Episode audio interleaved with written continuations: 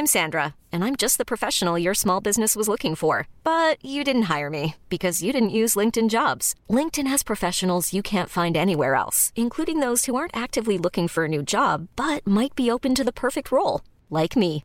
In a given month, over 70% of LinkedIn users don't visit other leading job sites. So if you're not looking on LinkedIn, you'll miss out on great candidates like Sandra. Start hiring professionals like a professional. Post your free job on linkedin.com/achieve today. Prochaine fois, vous. Vous êtes indiscipliné. Bonsoir à tous, ravi de vous retrouver. Regardez le sommaire ce soir. Alors que Vladimir Poutine a reconnu les séparatistes pro-russes, plusieurs s'en indignent au nom de l'intangibilité des frontières. Pourtant, depuis une trentaine d'années, de nombreux États sont apparus sans pour autant être contestés. Comment distinguer entre les différentes tentatives de sécession, lesquelles sont légitimes, lesquelles ne le sont pas? L'édito de Mathieu Bocoté. La Russie promet une riposte, je cite, douloureuse aux sanctions occidentales. Alors que l'Union européenne a décidé de mettre en œuvre des sanctions euh, contre la Russie, on s'arrêtera sur le niveau d'efficacité de ces sanctions. Ces moyens de riposte sont-ils limités? Même pas peur, même pas mal. Décryptage, Dimitri Pavlenko. Il y a 48 heures, près de 600 migrants ont été secourus non loin des côtes de la Sardaigne en Italie. Mais quelles sont les règles en vigueur en mer? Quel rôle jouent les associations? Pourquoi n'y arrive-t-on pas malgré tout? Comment expliquer cet éternel recommencement avec des vies en jeu? Décryptage Charlotte Dornelas. Le 23 février 1848, l'armée tirait sur la foule boulevard des Capucines à Paris. On estime entre 35 et 50 victimes qui seront déposées sur un chariot et promenées dans Paris. Marc Menon nous raconte cette terrible journée. À 46 jours de la présidentielle, les regards se tournent vers les sondages du second tour et nous les analyserons ensemble. Si l'actuel président est assuré d'être au second tour, qui est le plus susceptible de mener une grande coalition anti-Macron? Qui porte la contradiction la plus fondamentale anti-Macron Qui incarne l'alternative la plus rassurante Qui peut imposer une dynamique de chaos politique insurrectionnel qui correspond aussi à l'humeur de l'époque L'analyse de Mathieu Bocotti. Voilà, une heure pour prendre un peu de hauteur sur l'actualité avec euh, nos éditorialistes et nos journalistes. C'est parti.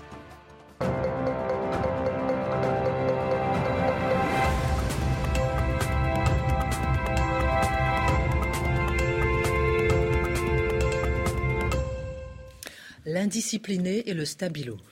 Il y a un indiscipliné, c'est Marc Menon, et un stabilo. Dimitri, on l'a réduit au nom de stabilo. quatre mains, qu'est-ce que vous en Ah ouais, ouais, pas mal. Ouais, ouais, La disciplinée, le stabilo. Voilà, c'est pas mal, c'est pas mal ça. hein. Oui, c'est pas vous, avez mal. une- une petite- vous nous écrivez un petit scénario, quelque chose D'accord, comme ça ouais, je vous euh, rendrai compte. ouais. Oui, très bien. Bon. Alors, euh, vous nous aviez promis de nous parler des sanctions. Vous avez vu, hein, ce soir, on en parle. hein. On va essayer C'est l'occasion ou jamais. C'est l'occasion, jamais. On va regarder ça. Alors, la question ukrainienne occupe donc l'espace politique, médiatique et pour cause. Et elle tourne beaucoup depuis quelques jours autour de la reconnaissance par la Russie des républiques sécessionnistes russophones du Donbass, soit les deux républiques populaires, je cite, séparatistes de Lugansk et de Donetsk. Alors, on y voit une violation du droit international. Mais est-ce aussi clair qu'on le dit? On a envie de comprendre. Les frontières sont-elles aussi intangibles qu'on le prétend? On a laissé ça avec vous. Alors, est-ce que les frontières sont aussi intangibles qu'on le prétend? La réponse brève et rapide et lapidaire, c'est non. C'est-à-dire, est-ce que le principe, certains diraient le dogme, certains diraient le principe nécessaire de l'intangibilité des frontières est au cœur du droit international aujourd'hui? Assurément. Mais est-ce que dans les faits, à l'échelle de l'histoire, et je dirais même à l'échelle des dernières décennies, est-ce que les frontières ont été donc euh, absolument stables? Est-ce qu'elles n'ont pas euh, résisté à tout mouvement? La réponse, c'est non. Et ce que je vais chercher à faire, c'est voir comment, dans différents scénarios, de différentes manières, depuis une trentaine d'années, on a vu des États apparaître, d'autres États mourir, certains États faire sécession, d'autres essayer de le faire. Et qu'est-ce qui fait en sorte qu'on peut dire que dans certains cas, c'est légitime et d'autres non? Alors, premier exemple, évidemment, mais c'est l'effondrement de l'Union soviétique. L'effondrement de l'Union soviétique, on le sait, ça libère les pays de l'Est qui avaient une souveraineté partielle, illusoire, euh, sous la botte soviétique. Alors ça, c'est la Roumanie, c'est la Bulgarie, c'est la Pologne. Mais ça représente aussi la possibilité pour des États de faire sécession de l'URSS. Et là, je donne simplement l'exemple des pays baltes qui vont faire sécession de, l'URSS. Et j'ajoute, soit dit en passant, pour certains d'entre eux, il y avait une colonisation russe pardonnez-moi, une colonisation de peuplement russe depuis la guerre pour chercher vraiment à, on pourrait dire, ensevelir démographiquement les Baltes. Et lorsqu'ils ont décidé de faire leur indépendance, ils ont composé leur corps électoral en cherchant à ne pas se laisser définir par cette colonisation, immigration russe. Donc on voit que c'est compliqué quelquefois. Ça nous pose une question qu'on rencontrera tout au long de cet édito le fait qu'un pays ne peut pas être euh, indifférent à la population qu'il compose. Deuxième exemple, tout simple, oublié, mais pourtant essentiel, euh, l'éclatement de la Tchécoslovaquie. La Tchécoslovaquie qui réunissait les Tchèques et les Slovaques. Et au moment de l'effondrement, justement, de l'Union soviétique et plus largement de cette espèce de nouveau printemps des peuples, les Tchèques et les Slovaques en arrivent à une conclusion très simple. Nous ne voulons pas vivre ensemble. Nous ne voulons pas partager un État. Nous voulons chacun avoir notre propre État. Et qu'est-ce qui se passe? Ben, ce qu'on a appelé le divorce de velours, un divorce par consentement mutuel, qui fait en sorte que chacun s'est retrouvé en meilleure situation ensuite. Autre cas plus complexe, celui-là, qui a provoqué de grands tumultes et de grands remous, l'éclatement de la Yougoslavie. Alors, quand la Yougoslavie éclate, on s'en souvient, Plusieurs en France s'y opposent, au nom justement de cette idée d'une intangibilité des frontières, au nom du refus du nationalisme dit ethnique, au nom de cette idée que la Yougoslavie, ça transcende les différentes tribus qui la composent. Et le problème, c'est que les peuples qui composent la Yougoslavie, eux ne sont pas d'accord. Les Slovènes, les Croates, euh, ensuite les gens de la Macédoine, puis plus tard, plus tard, les gens du Monténégro. Mais prenons d'abord les Slovènes, les Croates, disent un instant, l'indépendance, si je comprends bien, c'est bon pour la France, c'est bon pour l'Allemagne, c'est bon pour les Norvégiens, mais nous, on arrive un peu trop tard à l'échelle de l'histoire. Désolé, c'est pas bon pour vous, les gars. Vous, vous devez rester une espèce de nation diminuée dans un ensemble fédéral qui vous nie. C'est pas pour vous l'indépendance. Alors la France a beaucoup de réserves sur l'éclatement de la Yougoslavie mais pas l'Allemagne. L'Allemagne qui considère à ce moment-là, notamment, qu'il va soutenir l'indépendance de la Croatie. Et qu'est-ce qu'on va voir? Éclatement de la Yougoslavie. Les premiers États font leur indépendance en 91, donc les Slovènes, les Croates, les Macédoniens. Et ensuite, il va y avoir une série, presque, je d'indépendance en chaîne. Le Monténégro en 2006, et évidemment la question qui est souvent matière à débat du Kosovo en 2008. Pourquoi le Kosovo est matière à débat? Parce que le Kosovo, historiquement, s'était vu comme le cœur identitaire, le cœur existentiel, le cœur quasi métaphysique de l'identité du peuple serbe. Mais, au même moment, au même moment, c'était un, pays qui avait changé de population complètement. Et changeant de population, il avait changé d'identité. Et les Kosovars étaient objectivement dans la population, dire un peuple musulman, c'était, euh, on pourrait dire, des frères albanais à bien des égards. Et les, Serbes étaient devenus minoritaires chez eux, et souvent persécutés, soit dit en passant. Quoi qu'il en soit, ils ont fait leur indépendance. Elle n'est pas reconnue par tous, mais qu'est-ce qu'on a vu dans, dans tous ces cas? C'est des États apparaître pas toujours reconnus au même moment, pas toujours jugés légitimes au même moment, mais qui se sont installés sur la scène internationale. Vous nous reparlerez à l'occasion euh, du Kosovo, euh, mon cher. on, peut prendre un mot peut-être pour la semaine prochaine à l'occasion. Euh, j'aime bien que lorsque vous dites un pays ne peut pas être indifférent à la population qui la compose. Est-ce que vous avez des exemples plus récents? Ah ben Oui, trois cas, trois cas qui sont intéressants, dont un qui met en scène à la fois l'histoire de mon pays et le vôtre. Alors, le Québec. 1967, on est dans un moment d'émancipation. J'arrive au, tout récent, mouvement d'émancipation nationale qui émerge, et le général de Gaulle vient dire, 24 juillet 1967, Vive le Québec libre. Il est accusé par les autorités fédérales canadiennes d'intrusion dans la politique intérieure canadienne en soutenant un mouvement sécessionniste illégitime. On dirait oui, mais ce sont les phrases du général de Gaulle. Ça ne compte pas. 1995, référendum sur l'indépendance du Québec. Et qu'est-ce qu'on voit? L'ensemble de la classe politique française soutenir encore une fois le mouvement sécessionniste, donc décider de faire une forme d'intrusion dans un pays allié au nom des droits et des aspirations d'un peuple frère, en disant nous, et là Jacques Chirac notamment, mais c'est pas le seul, Balladur, plusieurs autres, Jospin, vont dire nous reconnaîtrons le résultat du référendum au Québec. Donc, même si Ottawa ne le reconnaît pas, nous le reconnaîtrons. J'ai une citation de Chirac que j'aime bien en la matière, je me permets de la citer. Il ne nous appartient pas de juger à la place des Québécois, mais il nous appartient de reconnaître, le cas échéant, ce que veulent les Québécois. Et compte tenu de nos liens, nous ne pouvons être que nous, nation francophone, et pas seulement la nation française, nous ne pouvons être que les premiers. Autrement dit, on se reconnaît, dans ce cas particulier d'un peuple frère, le droit d'intervenir dans la politique d'un autre pays en disant son aspiration à la séparation est légitime. Je note, soit dit en passant, et là je vais décliner trois exemples, c'est trois types de référendums différents. En 95, quand les Québécois font leur référendum, en 80 aussi, mais je donne l'exemple de 95, ils décident d'organiser leur référendum sans demander la permission au Canada, sans demander la permission à Ottawa, mais Ottawa va se mêler de la campagne référendaire, donc vient légitimer le référendum en tant que tel. Donc c'est un référendum unilatéral, mais légitime. Autre exemple, tout autre, en Écosse. En Écosse, en 2014, l'originalité du référendum écossais, c'est qu'il est organisé avec le consentement de l'État dont les Écossais veulent se séparer, c'est-à-dire la Grande-Bretagne, le Royaume-Uni.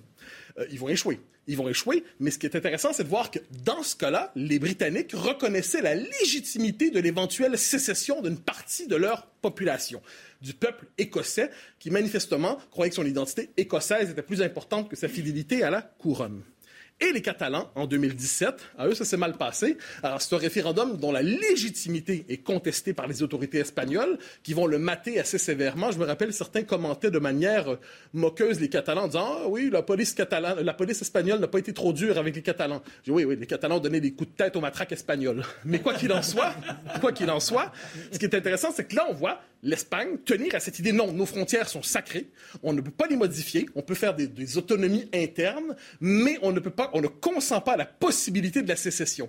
Donc, vous voyez, même dans des démocraties occidentales aujourd'hui, euh, qui nous sont familières, il y a différents scénarios possibles devant l'éventualité de la sécession.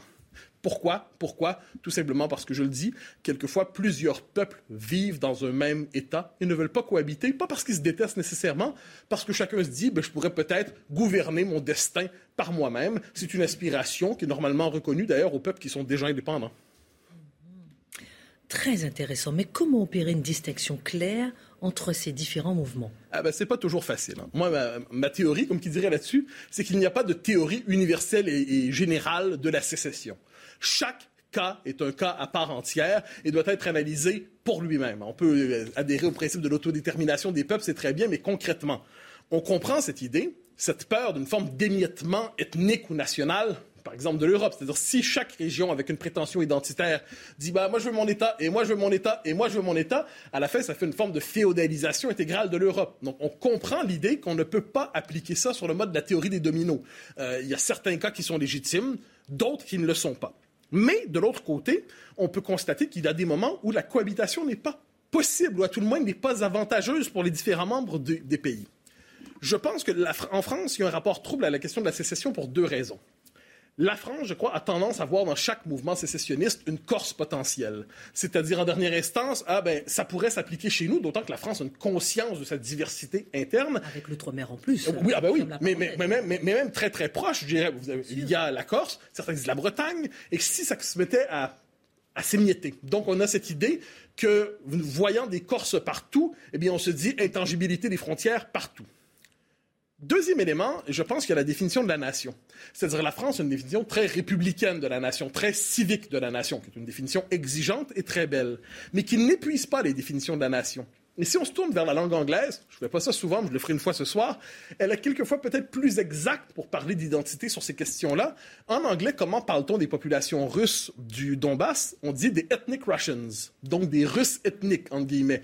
Autrement dit, autrement dit, on reconnaît l'existence d'un peuple qui ne se réduit pas strictement aux catégories administratives ou juridiques de la nationalité. Quand on tient compte de cette dimension, ça ne veut pas dire qu'on sacralise euh, la dimension ethnique, loin de là. Ça veut simplement dire que c'est un facteur, appelons ça la notion de peuple, ne se réduit pas à la notion d'État et qu'on voit quelquefois des peuples qui ne disposent pas de leurs propres frontières chercher à obtenir leurs propres frontières.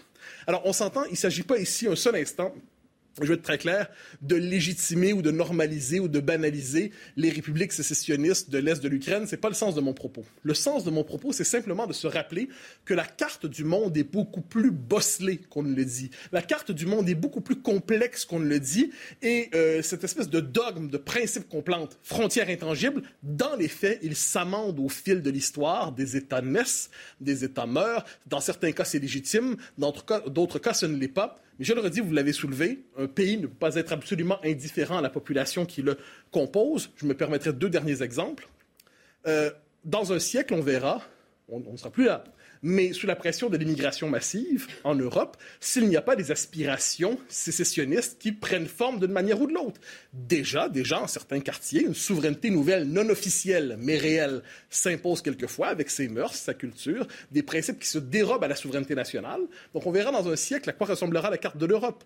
Et j'ajouterais aussi qu'on le voit même de manière tout à fait banale avec les métropoles aujourd'hui. Rappelez-vous le débat sur le Brexit, quand les gens de Londres disaient on ne veut pas se sentir engagé par la décision du Brexit, parce que ce sont des bouseux, ce sont des Britanniques à l'ancienne, ce sont des, vieux Britanniques, euh, passés date, pour le dire à la manière d'un yaourt, qui euh, ne sont plus... Euh, qui, sont, qui ont frappé la date de péremption, qui ne vont pas commander notre destin. Et donc, nous, qui sommes une population nouvelle, nous ne voulons pas être engagés par la décision des Britanniques de leur ensemble. C'est toute une manière de dire qu'on aspirait à faire sécession sans le dire, comme quoi la question justement des frontières de la sécession est bien plus complexe qu'on ne le dit. Une petite question subsidiaire. Ben, allez-y. Peut-on parler de régionalisme dans le cas du Donbass, alors que cette région est en train de devenir, revenir à la Russie? Alors, vous savez, moi, je dis un régionalisme, normalement, c'est un nationalisme qui n'est pas parvenu à l'indépendance. C'est-à-dire, euh, l'État déjà constitué nomme régionalisme les identités qu'il ne peut pas ne pas reconnaître, mais auxquelles il ne veut pas reconnaître le statut national. Parce que si on dit que c'est national, ça vient qu'un droit à l'autodétermination. Donc, on a tendance à nommer régionalisme soit, soit des, des identités qu'on ne veut pas qu'on ne va pas voir aboutir à l'indépendance, ou quelquefois, effectivement, des identités résiduelles, autrefois nationales, mais l'histoire a presque une forme d'érosion, puis le reste coutume, folklore, mais ils n'ont plus la conscience nationale forte qui pourrait leur permettre d'accéder à l'État. Pardonnez-moi, parce que tout ça m'intéresse beaucoup, mais encore une autre question. L'indigénisme est-il un régionalisme? Euh, non, je dirais que c'est une forme de. Enfin, on verra dans un siècle, je l'évoquais plus tôt, c'est-à-dire si on se retrouve avec des gens qui vont qui disent dans ce partie du, pays, eh bien, nous sommes désormais majoritaires, eh bien, les lois de la République française ne nous plaisent pas, la souveraineté française ne nous plaît pas, eh bien, peut-être dans un siècle, dans un siècle et demi, hein, ces mouvements-là prennent du temps. Verrons-nous une forme de conscience nationale, ou appelez ça de conscience identitaire forte qui dira nous ne voulons plus vivre sous la botte française dans ce territoire où nous nous sommes installés. On verra. Là-dessus, je ne veux pas jouer au prophète. Mais ce qui est certain, c'est que les mouvements de population ont des effets ensuite politiques tôt ou tard. Mais les indigénistes, chose certaine, contestent la légitimité de la souveraineté française et de l'identité française. Ça, il n'y a pas de doute. Ah, vous aimez bien mes questions subsidiaires. Hein ah, bien sûr. J'aime tout de vous. C'est réciproque. On fait un petit tour de table sur la question avant de continuer sur les sanctions. Dimitri, votre C'est vrai que nous, euh, Français, euh, avons cette image d'une fixité des, frontières, mais sachant que la France, c'est 1500 ans pratiquement d'histoire. Euh, avant, avant qu'on arrive d'abord au précaré de Louis XIV et ensuite aux frontières qu'on a actuellement. Je veux dire, l'Alsace et la Lorraine rattachées à la France, c'est quand même pas si, si, vieux que cela. On a aussi des pays qui, ont, qui sont nés ont vécu, sont morts et ont ressuscité. Vous prenez la Pologne, ah, bien par sûr, magnifique de la Pologne. Et l'histoire de l'Ukraine est une histoire absolument passionnante parce qu'effectivement, il y a une conflictualité entre deux ethnies. Euh, c'est un pays qui a, dont la conscience nationale a mis beaucoup de temps à émerger. Euh, et d'ailleurs, le nationalisme ukrainien a été poussé par les soviétiques, qui avaient une politique aussi d'autonomisation, qui s'est ensuite retournée contre la Russie. Et d'une certaine manière, moi, ce que j'interprète euh, la volonté de Vladimir Poutine à l'égard de l'Ukraine, c'est une manière aussi de vouloir reconstituer une forme de précaré slave. Parce que historiquement, la Biélorussie, l'Ukraine, la Russie sont les trois grandes nations slaves et qui peut-être avaient vocation à, vivre euh, ensemble. Alors, il y a l'Afrique, par exemple. Le Rwanda, souvenez-vous, cette guerre civile. C'est-à-dire qu'on avait tracé des frontières qui correspondaient à nos attentes, nous, euh, je dirais, d'envahisseurs, entre guillemets, et ces frontières font qu'aujourd'hui encore, en Afrique, nombre de foyers sont là en agitation permanente et se manifestent de façon plus radicale de temps à autre. Et l'autre point, c'est revenir euh, également sur cette notion d'infiltration culturelle. N'oubliez pas qu'actuellement en France, par trois fois déjà, on a un parti islamiste qui a voulu se présenter aux élections, montrant bien qu'il y a, pour eux, une manière de faire sécession et en cherchant l'adhésion d'une partie de la population. Charlotte, un pays, je reprends cette phrase euh, qu'il a citée, ne peut pas être indifférent à la population qui la compose. Bah oui, d'autant plus qu'une population, en fait, elle se reconnaît euh, souvent par ce qu'elle a en commun de manière naturelle. C'est cette phrase euh, qu'on cite souvent, mais il se reconnaît mieux avec ses coutumes qu'avec des lois qui sont posées contre des coutumes. Et on pourrait évidemment pousser cette, cette logique, on va dire, jusqu'à la question des frontières. Mais ce que je retiens, et en fait, je reprendrai l'exemple de l'Afrique, mais à l'envers sur les questions qui nous occupent aujourd'hui toujours dans cette idée que la situation est beaucoup plus complexe que ce que certains veulent bien nous faire croire euh, ces derniers jours. Et je pense qu'il faut séparer, et c'est important de le faire, dans la compréhension, les aspirations de, certaines personnes en bas de l'échelle, si je puis dire, des populations elles-mêmes, et les ambitions politiques, idéologiques euh, des dirigeants euh, des, pays qui sont concernés par ce, par ce qui est en train de se passer, en l'occurrence évidemment Vladimir Poutine ou les Ukrainiens qui sont concernés par cette sécession.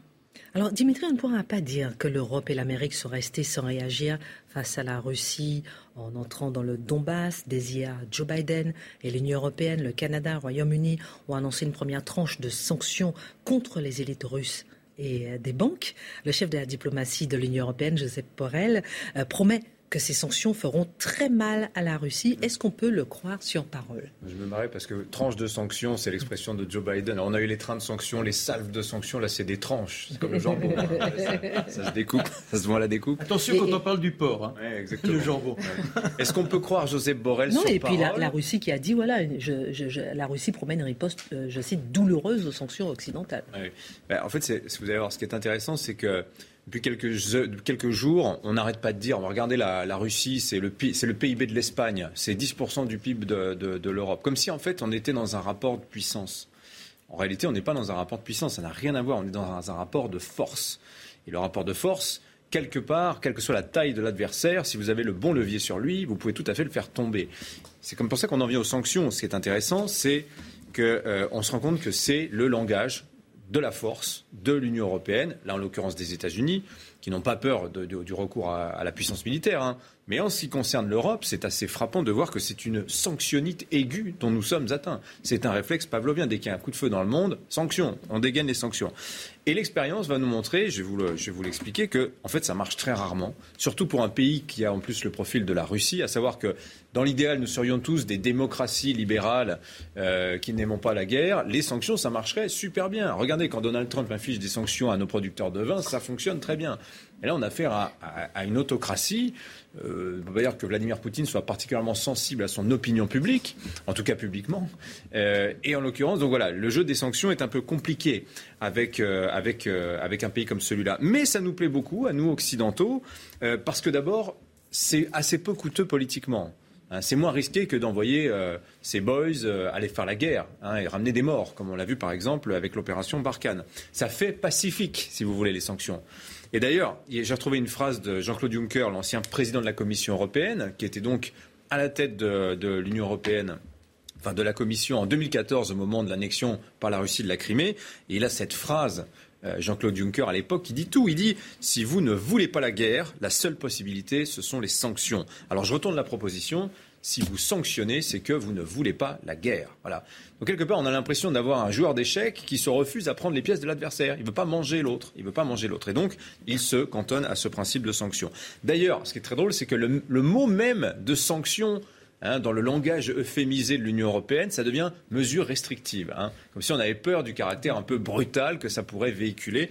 Et d'ailleurs, on constate que depuis, hier, les Européens parlent vraiment de sanctions pour le coup. Ils ne parlent pas de mesures restrictives. Donc on sent qu'ils sont vraiment très très en colère. C'est pas bien ce qu'a fait Vladimir Poutine. Alors donc on ne fait pas la guerre, mais je vous le dis, on sanctionne et pas qu'un peu sur la liste, euh, la liste noire européenne. D'abord, vous avez des milliers de noms d'infréquentables, hein, qui, euh, alors qui n'a pas le droit de voyager dans l'Union européenne, euh, ses avoirs sont gelés, il n'a pas le droit d'investir dans le pays, etc. Et vous avez 34 États. certains sont visés depuis, certains sont frappés de sanctions depuis plus de 30 ans. Hein. Et vous avez ça va de A à Z, A comme Afghanistan, Z comme Zimbabwe. Hein. Vous avez à peu près, je dis 34 États. Et la Chine, par exemple, je vous dis, ça fait longtemps que j'en ai parlé hier, je vous ai dit, elle est frappée d'un embargo sur les, ventes d'armes n'a pas le droit d'acheter d'armes occidentales depuis 1989. Hein. Le pays le plus lourdement sanctionné, d'ailleurs, au palmarès, c'est la Corée du Nord. Et euh, suivent la Syrie, la Libye, l'Iran, etc. Un grand nombre d'États africains. Et on compte même c'est quand même assez ironique, l'Ukraine fait partie des pays qui sont sanctionnés par l'Union européenne. Alors les Russes, eux, évidemment, sont des habitués. Mais vous vous rappelez l'ambassadeur russe euh, en Suède, ce qu'il a dit la semaine dernière Il a dit, c'est un peu cru, vous m'excuserez, mais que son pays n'en avait rien à foutre des sanctions. Voilà, on pouvait se dire, est-ce que c'est ils bluffent C'est pas vrai. Ils ont quand même, sont quand même un petit peu inquiets. Quand l'Union européenne sanctionne, ça va faire mal. Ben non, en fait, ils nous connaissent par cœur. Les Russes, les Russes. Je vais vous, je vais vous lire. Vous allez voir plutôt une citation de Dimitri Medvedev. Vous savez, c'est l'ancien président russe, l'ancien premier ministre russe. Il s'exprimait lundi lors de la fameuse réunion du Conseil de sécurité euh, de Russie. Vous savez, c'est cette scène où ils sont tous en arc de cercle et vous avez Vladimir Poutine qui est face à eux, qui les interroge.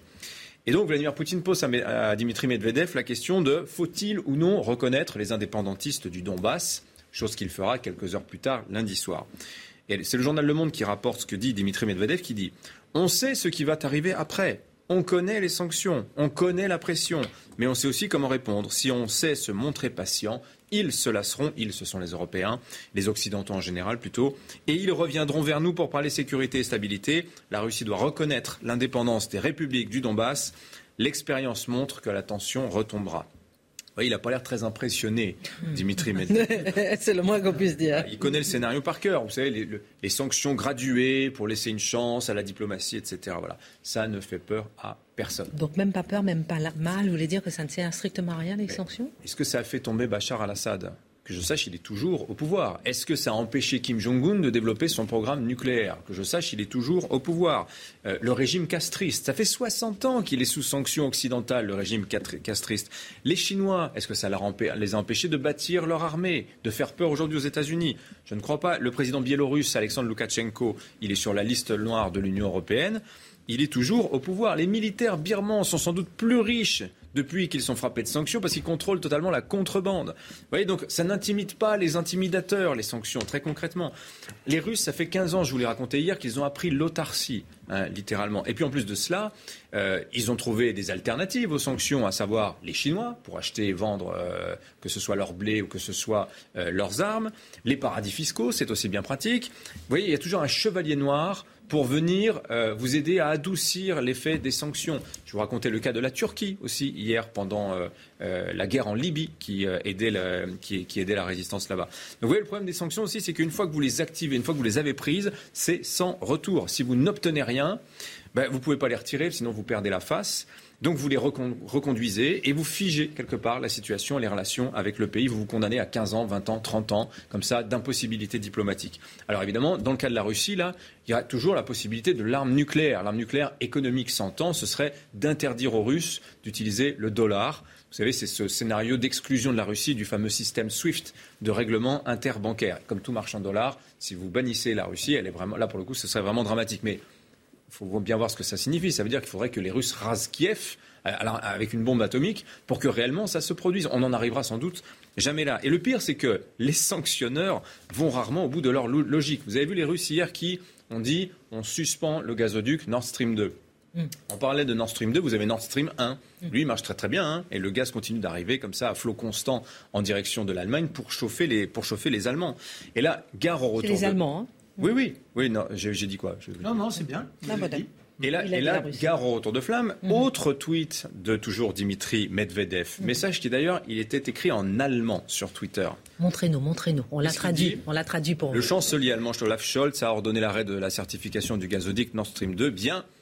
Bienvenue dans une toute nouvelle réalité où les Européens devront bientôt payer 2000 euros le mètre cube de gaz. À titre indicatif, un mètre cube de gaz aujourd'hui, c'est ça s'achète entre 15 et 20, 20, 20 dollars.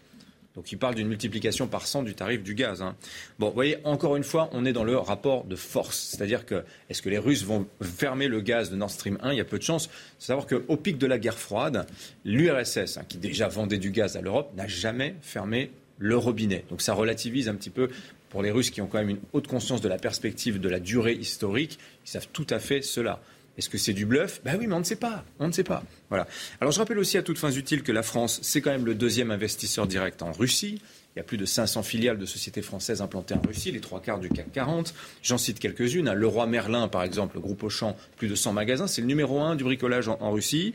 Euh, Total Energy, vous savez qu'ils exploitent des gisements, notamment euh, le long du, du, cercle arctique. Société Générale. Donc là, risque en plus de se retrouver aux propres sanctions prises par son pays, les sanctions d'ordre financier. Et puis Renault, avec sa marque Avtovaz, la Russie, c'est son deuxième marché après la France et devant l'Allemagne. Ça pour vous dire l'exposition du groupe Renault à la Russie. Donc je pose cette question qui sanctionne qui dans cette affaire-là? Très, très, très bonne analyse, très intéressant.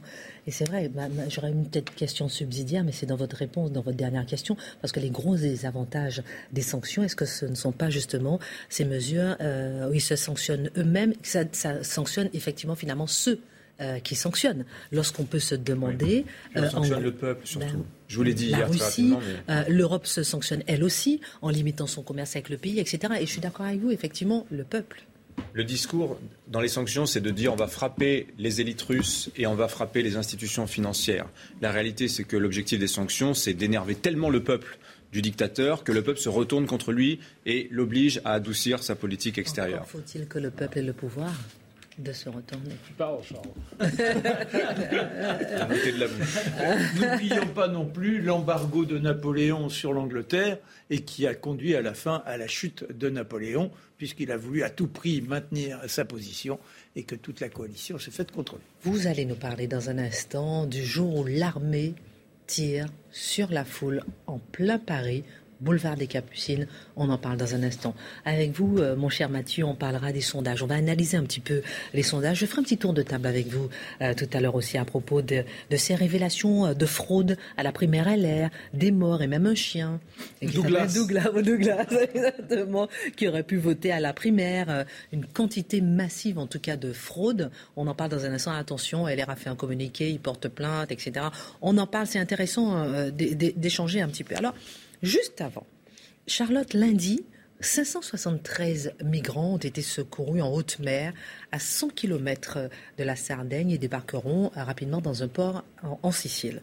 On ne s'arrête jamais sur les règles qui existent en mer, le rôle des associations et pourquoi, malgré les règles, tout continue comme si de rien n'était. Entre le droit, l'Union européenne, le pays de départ, les ONG, j'aimerais bien qu'on fasse un petit point avec vous, Charlotte. On voit ici sur la carte la, proximité de la Libye, la, place de, ces bateaux, de ces migrants, la place de l'Italie, la place de la Sarienne, la place de l'Europe. Hmm. Alors, on, a euh, là 573 migrants, c'était euh, donc dans la nuit de lundi euh, à mardi, en effet, qui ont été secourus. Depuis le début de l'année, c'est 10 500 euh, migrants euh, qui sont passés par euh, donc qui sont arrivés en Europe pardon par le biais de la, Méditerranée et 229 morts parmi les personnes qui ont tenté le voyage. Donc c'est à la fois massif et dramatiquement massif aussi. C'est un véritable problème et la question c'est comment sécuriser le, passage et donc potentiellement, comment l'éviter euh, aussi. Enfin, ça dépend de quelle, de quelle manière vous regardez euh, la question. Mais quoi qu'il arrive, comment, euh, que comment faire cesser le drame? Donc, pour comprendre ce, ce, qui se passe, déjà, il faut comprendre le cadre d'exercice dans lequel les pays interviennent en Méditerranée. Alors, en mer, c'est clairement, tous les acteurs vous le diront, c'est la géographie qui commande parce que le droit euh, euh, se fait en fonction de la Méditerranée, donc de la géographie, pardon. En Méditerranée centrale, donc là en l'occurrence le, lieu qui nous occupe, un bateau qui transporte des migrants est systématiquement considéré comme un cas de secours en mer. Pourquoi? Parce que les distances sont longues, qu'il y a énormément de bateaux donc on est parti du principe que si vous repérez un bateau avec des migrants dessus, c'est un cas de secours en mer. Qu'est-ce que ça veut dire? Dans le droit Ça veut dire que vous avez obligation, quoi qu'il arrive et quelle, que soit la personne que vous êtes, si vous êtes à proximité et que vous êtes contacté par un centre de coordination du sauvetage, d'aller porter secours aux migrants, euh, enfin là en l'occurrence aux bateaux euh, qui portent des migrants, de les prendre potentiellement sur votre bateau et de vous en occuper. Euh, et c'est pas, je, le précise parce que c'est pas le cas par exemple dans la mer Égée qui est beaucoup plus petite et donc la question se pose différemment. Ce qui est sûr, c'est qu'en Méditerranée, on a cette, cette règle de base, on va dire. Donc il y a des centres de coordination du sauvetage qui existent par pays concernés, on va dire. Donc on a un centre à Tripoli, on a un centre à Tunis, un à Malte et un à Rome. Donc tous ces, centres-là, ces quatre centres-là, sont compétents sur la zone qui nous occupe et par lequel euh, passent les bateaux de migrants. Donc des centres de sauvetage. Je veux bien qu'on regarde la carte encore, qu'on puisse bien voir. Donc je répète, à Tripoli, donc en Libye, Tunis en Tunisie, Malte et Rome. Donc on a ces quatre centres-là. Et ensuite la mer, elle est divisée selon les responsabilités de ces quatre pays concernés. Là encore, la géographie commande. Les divisions, elles sont euh, géographiques. Et dans chaque zone, le pays a la responsabilité de ce qui se passe dans cette zone et donc la responsabilité du secours en mer de ces bateaux de migrants. Alors la nouveauté de ces dernières années, ce qui a un petit peu changé et ce qui concerne évidemment euh, l'Europe, c'est la zone libyenne, puisqu'elle est reconnue depuis quelques années seulement. Pourquoi? Parce que l'Union européenne l'a non seulement financée et a doté, enfin a financé la mise en place, on va dire, de cette zone et du centre de coopération du sauvetage dans cette zone-là. Donc c'est financé par l'Union européenne et les gardes-côtes libyens ont été dotés eux aussi, à la fois par l'Union européenne et par le biais de financement euh, de l'Union européenne par le biais de l'Italie. Donc ils ont des bateaux qui sont financés par l'Union européenne et l'organisation a été faite. Donc en gros, on paye pour déléguer j'y reviendrai. Il y a une grosse, grosse, grosse hypocrisie de l'Union européenne sur, sur cette question-là. Euh, mais la zone de responsabilité, en tout cas de la Libye, est désormais reconnue. Donc c'est pour ça qu'on a quatre zones euh, de responsabilité. Voilà pour ce qui est du cadre d'exercice par rapport à ces bateaux. Le cadre, c'est en effet le secours en mer et c'est le seul qui existe en Méditerranée. Donc le est clair, c'est le secours en mer systématique qui est assuré euh, par le droit maritime comme une obligation, c'est que vous expliquez, mais comment ça se passe euh, concrètement finalement? Alors comment ça se passe C'est que dans cette zone, on a en gros trois types d'acteurs. On a d'abord les bateaux de marchandises, les cargos, tous les bateaux qui circulent euh, dans la Méditerranée. Alors eux, je vous ai parlé, donc chaque pays, enfin les quatre pays en l'occurrence, ont leur centre de coordination du sauvetage. Donc quand un bateau est repéré, le centre de coordination du sauvetage prend la main c'est lui qui commande et donc peut donc dérouter un bateau, donner à l'obligation à n'importe quel bateau qui est à proximité de se dérouter pour aller porter secours. Donc on a d'abord ces premiers bateaux qui peuvent recevoir l'instruction à n'importe quel moment par le centre de commandement d'aller euh, secourir les migrants qui sont sur le bateau. Ensuite, on a les ONG, dont on parle énormément sur cette question. Pourquoi? Parce que les ONG ont des bateaux qui patrouillent en mer. Alors eux, ils patrouillent pour cette raison-là, et donc ils peuvent être eux aussi placés sous le commandement de ces centres de coopération. Si ce sont des bateaux des ONG qui sont à proximité, le centre dit à tel bateau, vous allez euh, secourir les personnes qui sont là. La différence avec les ONG, c'est que parfois elles se mettent d'initiative euh, sur les secours notamment parce que certains ont des moyens aériens pour détecter les bateaux et donc aller les chercher. Et c'est là euh, que se pose beaucoup la question de savoir euh, les bateaux des ONG. Pour certaines, alors euh, toutes les ONG qui interviennent en Méditerranée peuvent pas être mises dans le même sac. Souvent, celles dont on parle sont très idéologisées et clairement leur but, c'est d'aller chercher les migrants le plus loin possible et de les ramener en Europe. Ceci dit, il y a, elles communiquent aujourd'hui. Alors certaines le nient, mais, mais clairement, elles communiquent parfois avec le centre de Tripoli parce que, en gros, la Libye est accusée de récupérer les migrants et de, de les maltraiter à leur retour en Libye. Et donc les ONG disent c'est pour ça qu'il faut les ramener en Europe pour surtout pas qu'ils aillent en Libye.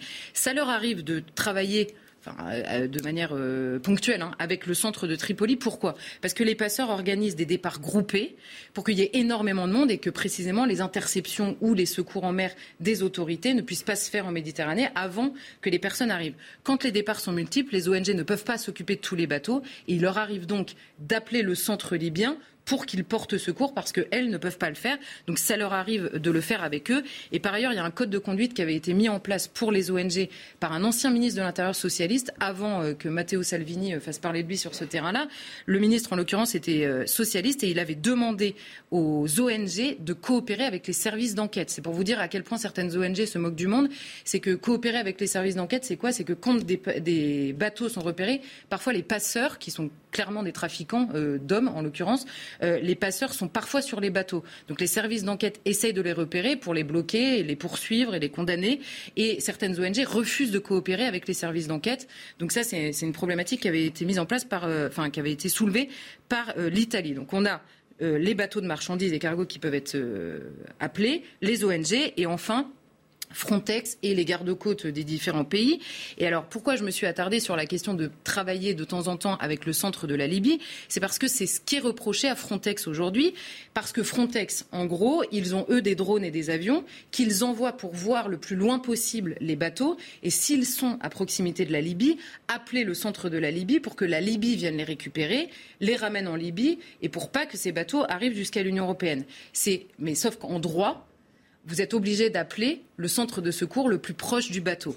Alors on peut se dire il y a une hypocrisie du côté de Frontex. Eux se protègent avec le droit en disant on appelle les gens qui sont le plus proches possible des bateaux pour venir les secourir. Les ONG leur reprochent, elles le font aussi parfois elles-mêmes. Donc vous voyez la guerre euh, qu'il y a entre, euh, entre les deux, euh, évidemment. Et eux, parfois Frontex, alors là pour leur rendre justice en l'occurrence, une fois que le sauvetage est repéré, eux préviennent les centres de coordination du sauvetage et se mettent eux aussi sous le commandement de ces centres-là. Donc Frontex ne fait pas ce qu'il veut dans la mer Méditerranée. Une fois que le sauvetage est nécessaire, c'est toujours les centres de commandement des différents pays qui interviennent. C'est intéressant de voir effectivement comment tout s'organise euh, et tout est très codifié et que certains jouent avec les codes. Mais quel est véritablement le fond du débat politique sur ces questions euh, migratoires finalement, puisque tout a l'air en tout cas très clair?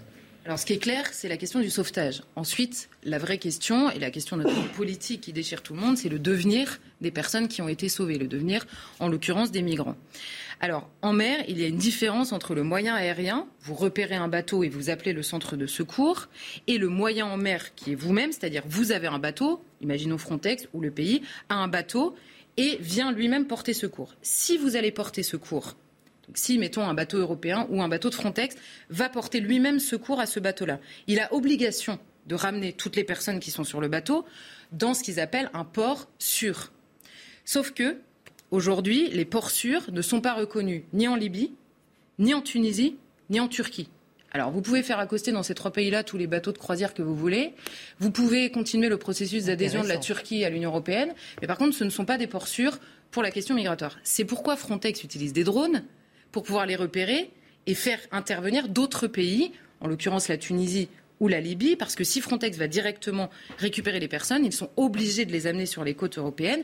Et une fois qu'un migrant a mis le pied sur le territoire européen, vous êtes obligé euh, d'examiner individuellement et au cas par cas toutes les demandes d'asile. Et là, on retombe dans la question de, une fois que la demande d'asile est refusée, tout le monde reste ici.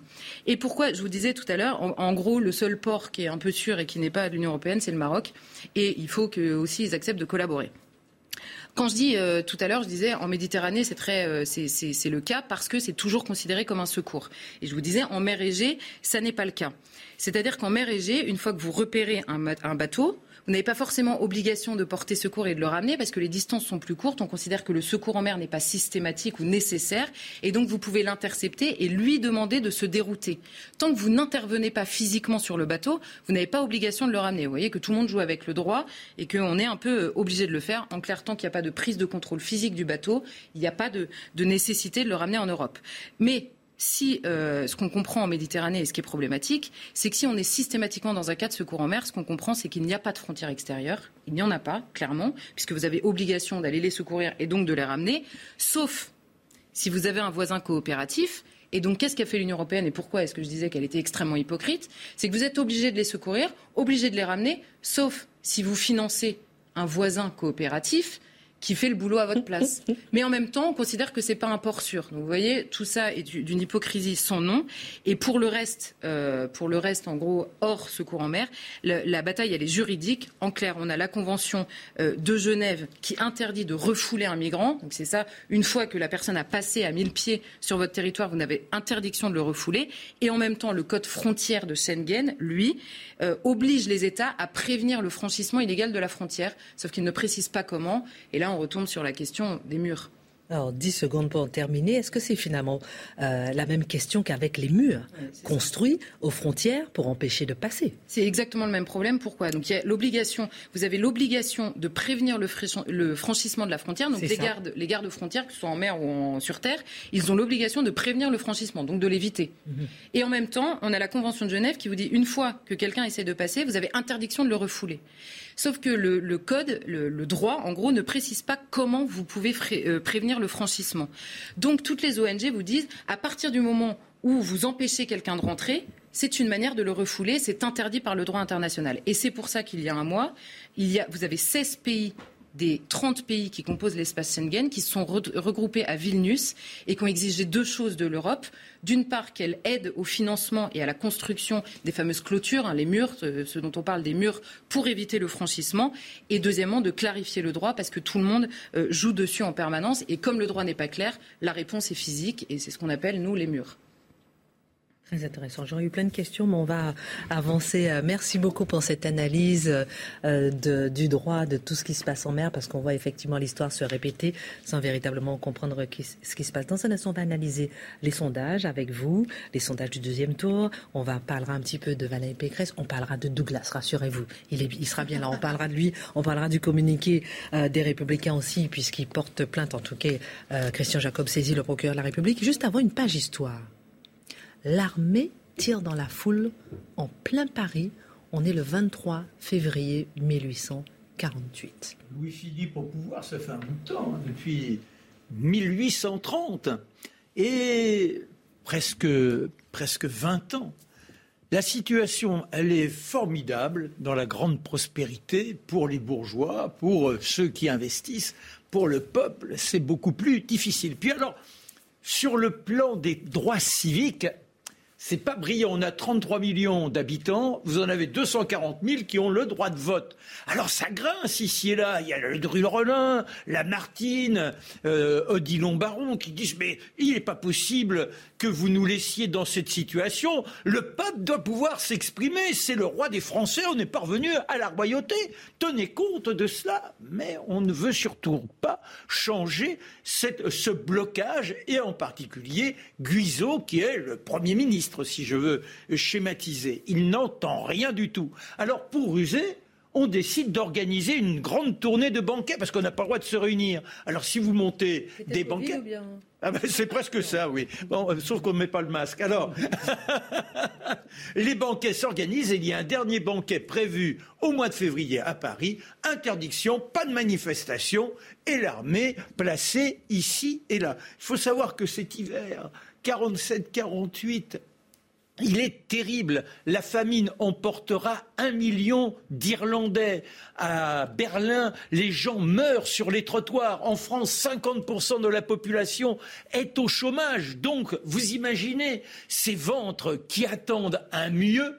Ils sont mobilisables et on n'a même pas besoin de les appeler à l'action. Alors là, lorsque le 23 février, on a eu quelques barricades, quelques agitations. Le pain moins cher, le pain moins cher, un mort. Le lendemain, malgré la pluie qui tombe, mais c'est en de véritables déluges, les barricades se multiplient. Et là, j'aimerais faire jaillir quelques personnages. Oh, vous les connaissez. Vous avez Dumas, par exemple. Dumas, quand il sait que le peuple est mobilisé, la, foudre patriote qui le galvanise, il remet son vieux costume de la garde nationale, commandant de la garde nationale, et le voilà qui filoche dans Paris pour être parmi les agitateurs.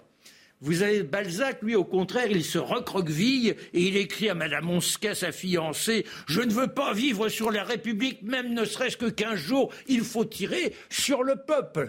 Hugo, dans Chose vue, il erre dans les rues. Et c'est là comme ça qu'il apparaît du côté du boulevard des Capucines. Oh, il pourrait presque apercevoir quelques heures plus tard un homme en grand uniforme et qui dit il faut, citoyens, abattre ce régime, donc Dumas. Mais lui, Hugo, il est plutôt, je dirais, en tant que témoin. Et la foule est là, boulevard des Capucines, c'est le ministère des Affaires étrangères. Il faut faire tomber Guizot. Et dans l'après-midi, la décision a été prise. Guizot n'est plus le Premier ministre. Formidable, hurrah, la République, la République. On s'enthousiasme, mais à 21h, devant cette foule qui exulte, il y a les, les, armées, la troupe, qui depuis le matin reçoit des pierres, qui est insultée, et un coup de feu qui n'atteint personne retentit. Pour certains soldats, c'est l'ordre. L'ordre de quoi? Eh bien, de faire en sorte que les émeutiers soient éparpillés. Et là, ça canarde de façon terrifiante. Tout à l'heure, vous disiez entre 39 et 50 morts. C'est plutôt 50 morts. Et forcément, pour ce peuple qui est dans les conditions que j'ai essayé de tramer tout à l'heure, de gens qui sont épuisés par des années de misère, c'est le peuple qu'on égorge alors on prend ces cadavres sanguinolents, on les entasse dans des tombereaux, et il est question de faire en sorte que toute la population se ramifie, et que là, il n'y ait plus rien de possible, et que le roi soit chassé. Alors on exulte et on pousse ces tombereaux. On égorge le peuple, on égorge le peuple. Du côté de la rotonde, un autre personnage bien connu, Gustave Courbet, le peintre, il est là à côté de lui. On le dit, alors ce n'est pas toujours été vérifié, mais il semblerait qu'il s'en soit tellement vanté que c'est plus que crédible. Il y a aussi Baudelaire. Ils entendent ces gens qui sont derrière les tombereaux et ce sang qui est là, qui s'égoutte de façon pathétique. Et ils suivent l'ensemble de cette population. Malheureusement, le pouvoir entend forcément réprimer la révolte. Que se passe-t-il? Eh bien, Guyot, Guizot n'étant plus là, on fait appel à différents candidats. Le dernier, c'est hier, il est minuit, le roi l'appelle. Pourtant, il ne l'aime pas, le Nabouro, que non. Ce personnage, il estime qu'il l'a trahi quand il l'avait nommé à l'intérieur et aux, affaires dans les années 30. Mais là, on a besoin de quelqu'un qui représente l'ordre. Et s'il y en a un, c'est bien le petit tiers. Thiers appelle à ce moment-là Bugeaud, qui est dans, dans le bureau du roi. Bugeaud, c'est l'homme de toutes les manifestations, je dirais, extrêmement drastiques devant Bugeaud. Personne ne doit baisser la tête, enfin tout le monde doit baisser la tête, personne ne doit résister. Et il dit j'ai remporté toutes les victoires, je remporterai celle-là. Ben oui, mais à côté, les choses ne se passent pas comme il l'entend. Thiers décide, alors qu'il est à peine nommé, de décliner la position. Le roi sera condamné à la fuite et Bugeaud abandonne. Mais le sang ne cesse de couler, de couler, de couler. Et c'est là que notre Hugo devient véritablement républicain. Lui qui avait été du côté de la monarchie, lui qui avait côtoyé Charles X, qui avait assisté à son intronisation, il comprend qu'il doit maintenant eh bien, penser à cette misère terrifiante, ce qui ne l'empêchera pas au mois de juin, quand euh, Cavaillac prendra les mesures contre ces gens qui à nouveau sont dans la rue, eh bien de dire il faut savoir tirer sur le peuple afin de le rappeler bien un, minimum d'ordre, car dans le désordre, on ne peut rien faire. Et celui qui croit en cet avenir, eh bien, c'est Dumas. Dumas qui, jusqu'au bout, pense qu'il est possible qu'il y ait du nouveau. Le nouveau, il vient le 24 du côté de l'hôtel de ville avec Lamartine. Lamartine qui proclamera la République, je ne sais pas si je vous le raconterai demain, mais n'oubliez pas, c'est là qu'il impose le drapeau tricolore, que l'on entonne la Marseillaise et que la République, eh bien, est enfin proclamée et que, pour le roi, cela fait maintenant des heures qu'il est parti clandestinement, pitoyablement, et il trouvera refuge d'abord du côté de la Belgique et ensuite en Angleterre, où il retrouvera qui? Guizot. Merci pour ce formidable récit. J'espère bien que demain vous allez nous parler de la Marseillaise, du drapeau. Euh. Ah ben je sais pas, je, vais voir en fonction de mon humeur. Merci en tout cas pour euh, ce récit. Revenons en 2022 où on ne tire pas sur la foule, heureusement, parce que l'histoire elle est quand même très ah, sanglante, terrible. terrible, terrible, terrible cette histoire. Euh, on va nous arrêter nous sur les derniers sondages de la présidentielle avec vous, mon cher Mathieu. Juste avant quand même une petite petite parenthèse, une enquête du quotidien Libération fait beaucoup parler ce soir. Euh, il y aurait des adhérents fictifs, des adhérents décédés. Euh, d'autres n'ont aucune idée des enjeux de cette primaire LR et ne connaissent pas leur candidate Valérie Pécresse. Euh, il y aurait même le vote de Douglas dans le fichier LR 2021 et c'est un chien. Et voilà une enquête qui... Donc les cabots euh, du côté des LR existent. Non mais c'est incroyable. Non mais ça C'est l'explication du chien. Non mais c'est l'explication. Certes, le chien a été inscrit, mais comme il fallait un téléphone portable pour voter, on reçoit un SMS. Le chien ne sachant pas lire, le chien n'a certainement pas pu voter. Voilà ce qu'a expliqué le, le sénateur Philippe Bas cet après-midi. Non, mais c'est quand même. Non, mais je ne sais pas si c'est à en rire. Est-ce que c'est une tentative de déstabilisation, cette enquête de libération sur la primaire LR Alors, évidemment, on a le communiqué LR euh, qui euh, explique que non, tout est faux, etc. Et que, et que euh, Christian Jacob, il va saisir le procureur de la République. Qu'est-ce que ça vous évoque, toute cette histoire autour de Valérie Pécresse, autour de LR Je crois surtout c'est que ça remet en cause ce principe de primaire On a eu le ridicule de la primaire des, des, écolos, la primaire organisée qui fait poindre Madame Taubira. Et là, bon, bah, même chose, on s'aperçoit qu'il est pratiquement impossible, sérieusement, d'obtenir une manifestation populaire par rapport à un parti sur des structures trop difficiles à mettre en place. Charlotte. Oui, bon, cette campagne devient compliquée, la pauvre, euh, parce que là, en fait, on bascule dans le côté risible et c'est toujours très compliqué dans une campagne. et je note que et certains disent qu'on vole encore la, la, la, présidentielle. Oui, voilà, moi, la tentative de déstabilisation, euh, si j'avais envie d'en lancer une, je ne sais pas si je choisirais Valérie Pécresse, mais bon, je, ça, ça c'est une analyse. Euh, ça, sa campagne est déjà assez déstabilisée. Bon. Mais au-delà de ça, enfin peut-être, hein, mais dans la réponse des Républicains, ce qui m'a intéressé, c'est qu'en effet, ils prennent point par point les, le, le, chien, euh, les personnes mortes, mais il ne s'attarde pas sur une chose, c'est-à-dire le vote des étrangers qui ont été, euh, qui ont adhéré ces derniers temps. Il n'y a pas un mot dans le communiqué des LR, et c'est probablement la chose la plus, euh, la plus hypocrite. Si les LR ont eu recours à des étrangers qu'ils ont fait voter pendant une primaire, alors qu'évidemment ils sont opposés au droit de vote des étrangers, alors là on est dans une hypocrisie. Et on en avait déjà un peu parlé à ben, dans Mediapart d'ailleurs. Mathieu ensuite. Bah Mediapart avait évoqué ça. En fait, il y a deux choses là-dedans, c'est-à-dire tentative de déstabilisation, je dirais pas ça aussi clairement, mais je pense que simplement le goût du sang. C'est-à-dire quand euh, on, sent qu'un animal est blessé. Manifestement, la campagne de Valérie Pécresse, c'est celle en ce moment d'un animal blessé. Mais tous cherchent d'une certaine manière à planter des crocs, à mordre une dernière fois. Dire la faiblesse n'inspire pas la tendresse en ce monde. La faiblesse inspire la cruauté. Et en ce moment, c'est à qui pourra aussi donner son coup de pied à la campagne de Valérie Pécresse. Moi, je pense qu'en ces matières, autant je pense qu'il est nécessaire, parce que c'est un vrai travail d'analyse politique, de critiquer ou d'observer, de, noter les contradictions idéologiques et politiques dans la campagne LR, autant ce type d'entreprise sur le mode euh, on va vous faire basculer sous le signe du ridicule, ça ne m'inspire pas une sympathie exagérée. Mais je note que quand le ridicule s'empare d'une campagne, quand Douglas devient symbole, euh, ça n'annonce pas quelque chose de bien pour une campagne, quelle qu'elle soit. C'est vrai que ça fait peser une vraie question sur l'organisation des primaires, parce que autant le déroulement du vote avec le recours à une société tiers, ça s'est bien passé, mais le vice, visiblement, était plutôt euh, dans le recrutement des adhérents LR. Et c'est vrai qu'on avait été surpris de voir euh, les effectifs euh, du parti euh, pratiquement doublés en, l'espace de, quelques mois. Mais c'est vrai qu'il y a aussi un grand cynisme de la part euh, du parti, si ça s'avère vrai, enfin si ça, si ça s'avère, pardon. Euh, je fais une castanette.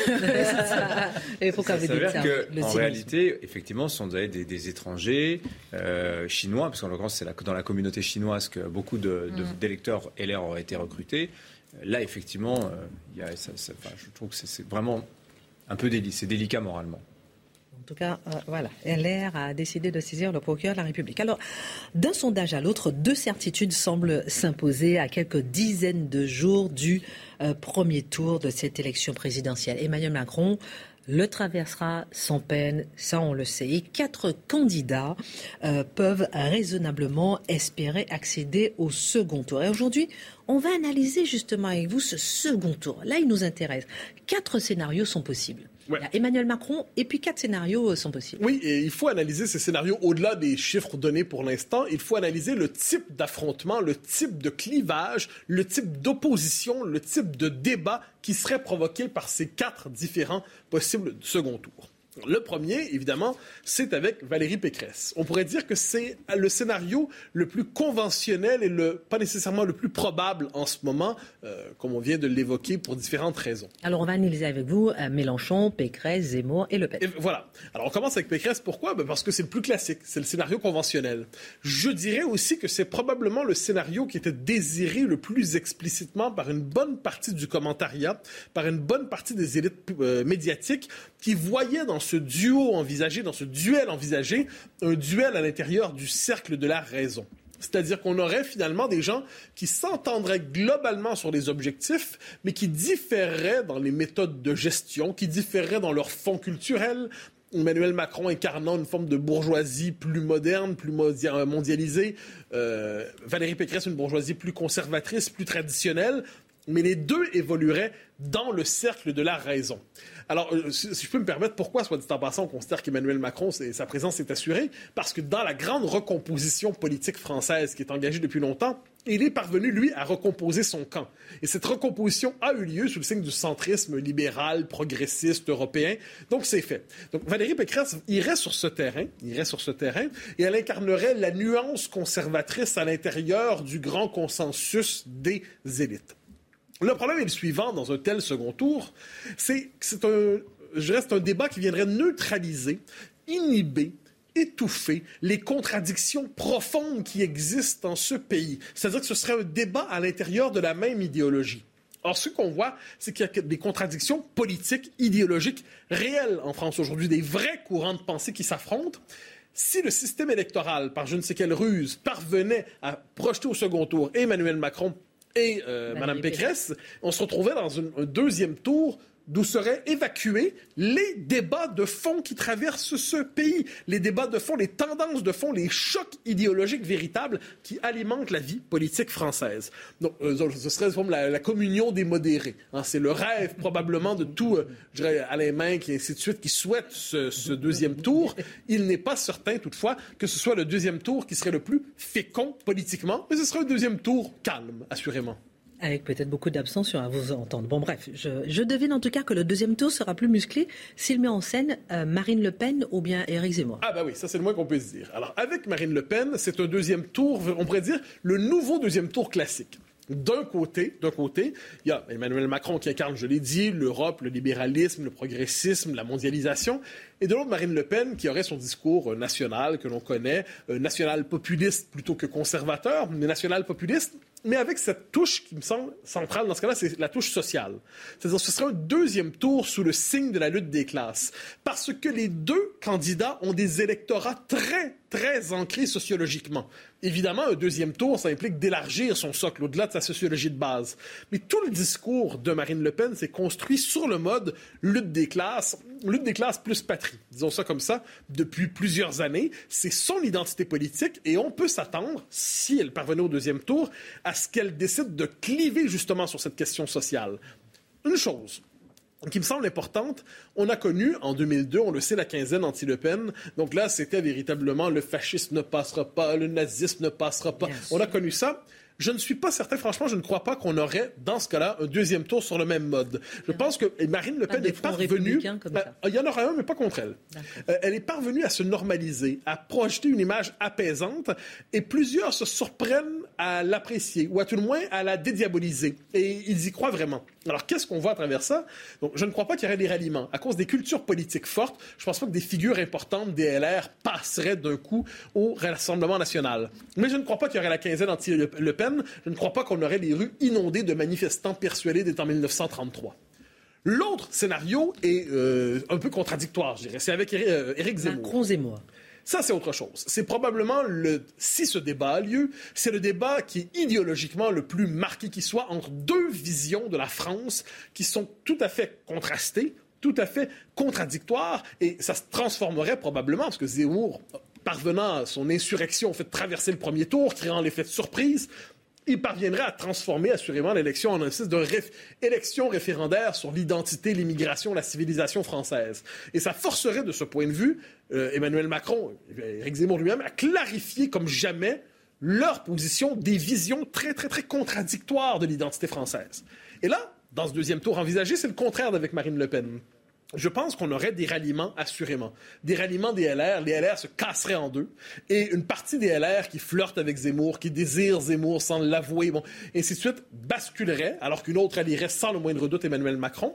Mais je crois qu'on aurait droit, vu, droit, vu la, la cristallisation autour d'Éric Zemmour, vu l'aversion qu'il inspire dans une partie de la population entretenue par un certain récit médiatique, là, on aurait droit à la quinzaine anti-Zemmour. On peut s'attendre à des manifestations massives sous le signe de l'antifascisme carnavalesque dans le cas d'un deuxième tour Macron-Zemmour. Deux minutes et deux questions. Penchons à gauche.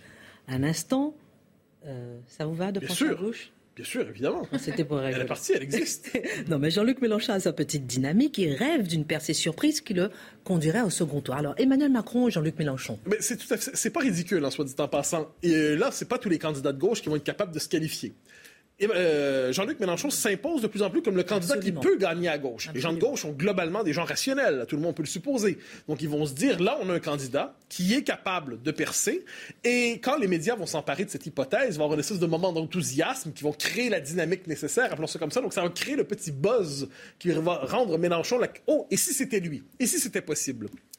Si tel est le cas, on est dans une candidature, je dirais, un deuxième tour chaotique. C'est-à-dire, on est devant un candidat qui, lui, est, se veut révolutionnaire, mise sur une rhétorique révolutionnaire, mise sur une rhétorique des insurgés, mise sur une rhétorique du c'est l'affrontement total contre le système. Et on pourrait s'attendre à ce qu'il cherche justement à exciter, à mobiliser tous ceux qui, d'une manière ou de l'autre, sont en anti-système. Et c'est pas dit que ça ne fonctionnerait pas, ça permettrait à tout le monde d'avoir un score plus significatif que son score en ce moment on, assisterait probablement sur ce coup-là à un front euh, républicain renversé, c'est-à-dire contre Jean-Luc Mélenchon. Plusieurs se ligueraient assurément sur le mode, eh ce qu'on a fait par rapport à Le Pen, il faut désormais le faire par rapport à Mélenchon. On sait que certains philosophes ont déjà dit qu'entre Mélenchon et Le Pen, euh, ils préféreraient Le Pen, donc préféreraient même euh, Macron, il n'y a pas de doute là-dessus. Donc Mélenchon devient leur nouveau repoussoir pour une partie de cette gauche, pour une partie plus largement du paysage politique. Donc on aurait droit à une forme de front républicain renversé. Ça me paraît... c'est improbable, mais c'est pas inimaginable.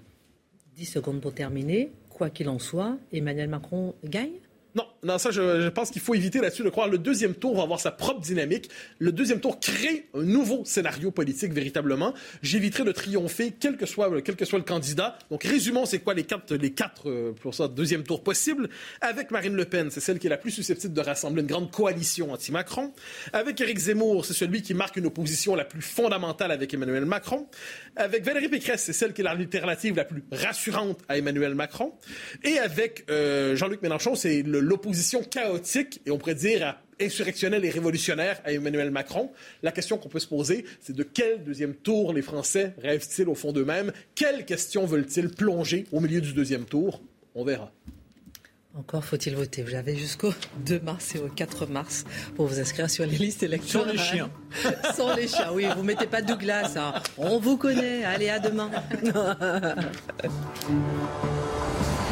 Tout de suite, Pascal Pro et ses invités dans l'heure des pros 2.